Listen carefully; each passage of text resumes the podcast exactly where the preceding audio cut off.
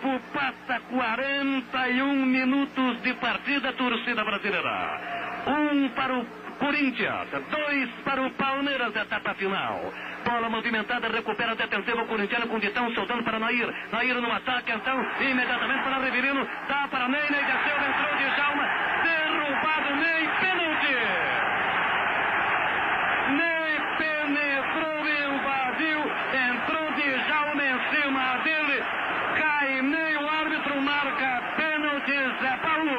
Perna como alavanca de Djalma Santos contra o jogador corintiano Ney. Não há dúvida alguma quanto à legitimidade da penalidade máxima apontada por ontem Aires de Abreu. Houve a falta penal cometida por Djalma Santos. Ney penetrou. E por que não, talvez uma infelicidade de Djalma Santos. Na tentativa de desespero de aliviar, acaba derrubando Ney. Corinthians encontra grande chance de empatar a torcida brasileira. O tempo passa. 42 minutos de partida.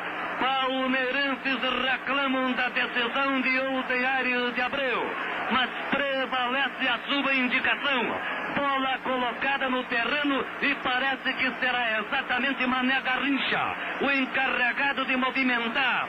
Pela sua experiência, ninguém mais do que ele para carregar esta imensa responsabilidade. O empate a esta altura seria um grande resultado para a equipe corintiana.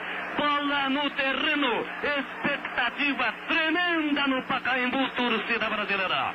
Dois para o Palmeiras, um para o Corinthians.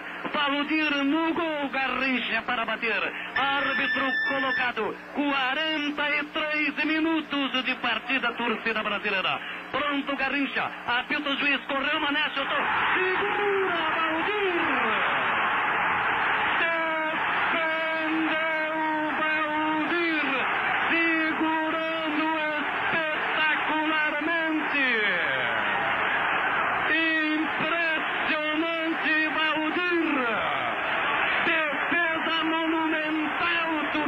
brasileira. Foi no canto certo e segura com firmeza, Zé Paulo. Euforia dos jogadores de defesa do Palmeiras que ficaram desesperados com a marcação de ontem Aires de Abreu. Inclusive de Jalma Dias e Swing chegaram a ir até Garrincha pedindo para que ele chutasse fora. Ele chutou em direção ao canto direito. Foi Valdir para fazer a mais linda defesa da sua vida, Fiore. Consagra-se Valdir, torcida brasileira. Segurando espetacularmente no canto direito da cidadela Alviverde.